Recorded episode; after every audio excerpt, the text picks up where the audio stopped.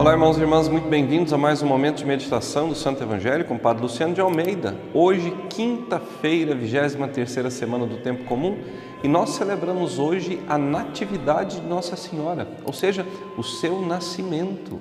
Celebramos o nascimento, a concepção, a vida daquela que o Senhor escolheu para ser a mãe de Jesus.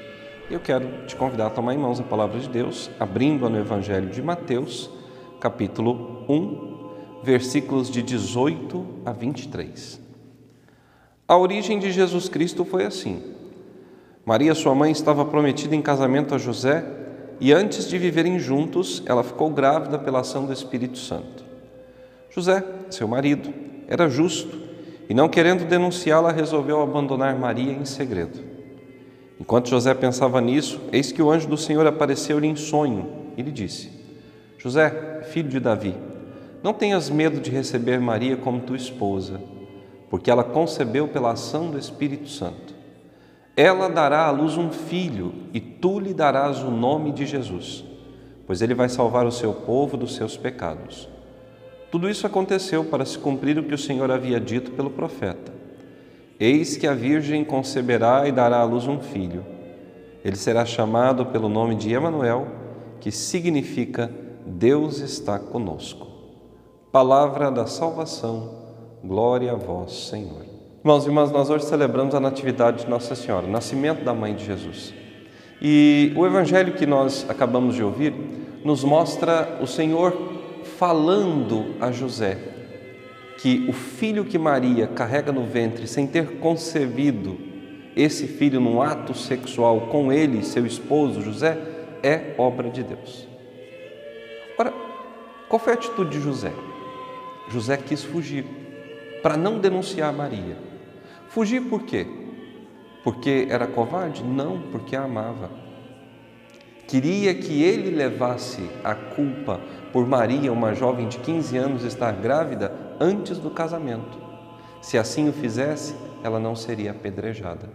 Mas o anjo do Senhor disse a José: permaneça firme, não temas em recebê-la como tua esposa, porque o filho que ela traz é obra do Espírito Santo de Deus.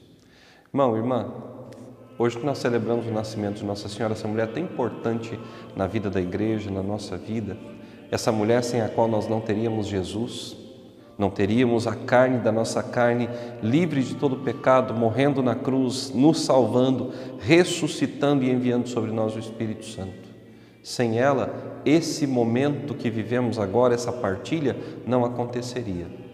Nesse dia, o que eu e você estamos dispostos a fazer pelo filho de Maria?